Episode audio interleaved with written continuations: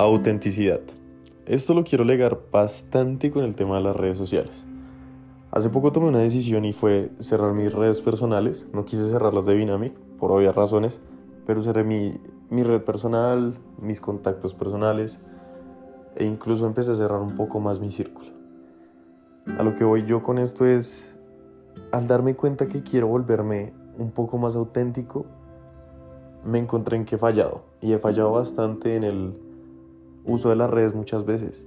Me di cuenta lo tóxico que podían llegar a ser en el sentido de mostramos una vida muy plástica, una vida llena de sonrisas, una vida de momentos agradables, pero muchas veces pensamos que nuestra vida social es más importante. ¿Cuántos de nosotros de verdad nos ponemos a ver cuántas personas han visto nuestra historia? Una vez que la subimos una y otra vez la revisamos. Nos importa más la cantidad de likes, nos importa más quién vio nuestra historia, por estar pendientes de vivir el momento. Hace poco tuve la oportunidad de ir a un concierto, era el primer concierto de mi vida, y tenía una persona a mi lado y le dije, vive el momento, disfrútate y siente lo que estás sintiendo en este momento. Y era muy curioso ver a todo el mundo con su teléfono apuntando hacia el al artista que estaba cantando en ese momento y darme cuenta que pude presenciar eso y con mis ojos y no tuve necesidad de de sentir que tenía que postear algo, de subir algo. No digo que eso está mal, pero me impresionaba ver que mucha gente tenía el teléfono puesto durante todo el concierto, grabando todo el concierto literalmente, para solamente tener que mostrar algo, para decir yo estuve ahí, cuando verdaderamente esa experiencia tan increíble que personalmente para mí lo fue, me dejó cosas muy bonitas. En medio de todo nunca había sabido que era experimentar un concierto, ver a un artista en vivo, cosa que me parecía muy, muy increíble, pero me hizo darme cuenta del, de la poca autenticidad que tenemos hoy en día, de cómo estamos manejando nuestras redes sociales. ¿Qué queremos mostrar de nosotros? ¿Somos nosotros o qué queremos mostrar? Es la verdadera pregunta. Entonces mi invitación hoy es, no cierres tus redes, no, no tienes que hacerlo, pero sé auténtico. Sé una persona transparente no te tomes fotos para demostrar que estás en lugares compartiendo con personas. Tómate fotos si quieres guardar un recuerdo.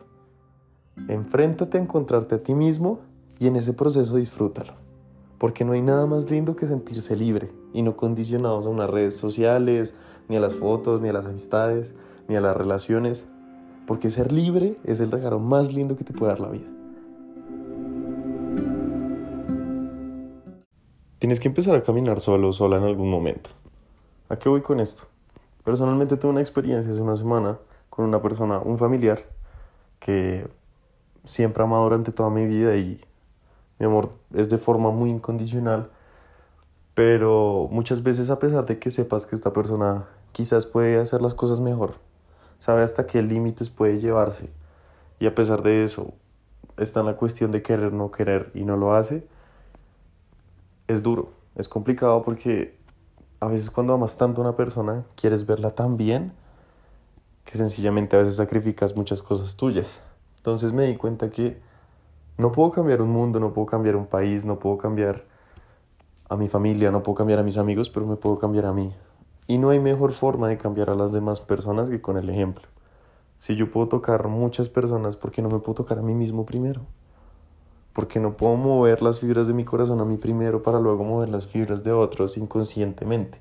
Y cuando irradiamos esa luz, contagiamos a las demás personas a acercarnos, pero no puedes pretender que todo esté en tu control, que todo lo que hagan los demás dependa de ti y de tus acciones. Si las personas no quieren hacer las cosas, no las van a hacer. Si tú estás innovando en un nuevo proyecto y hay gente que no te apoya, es muy normal. Me he dado cuenta que incluso a veces la familia puede llegar a ser el primer enemigo al que te vas a enfrentar. Él no puedes, él no lo vas a lograr, no lo vas a conseguir, entre otras muchas cosas. Son incluso imposiciones que a veces hasta nuestra propia familia nos deja. Por eso te digo, vas a tener que caminar solo o sola en algún punto.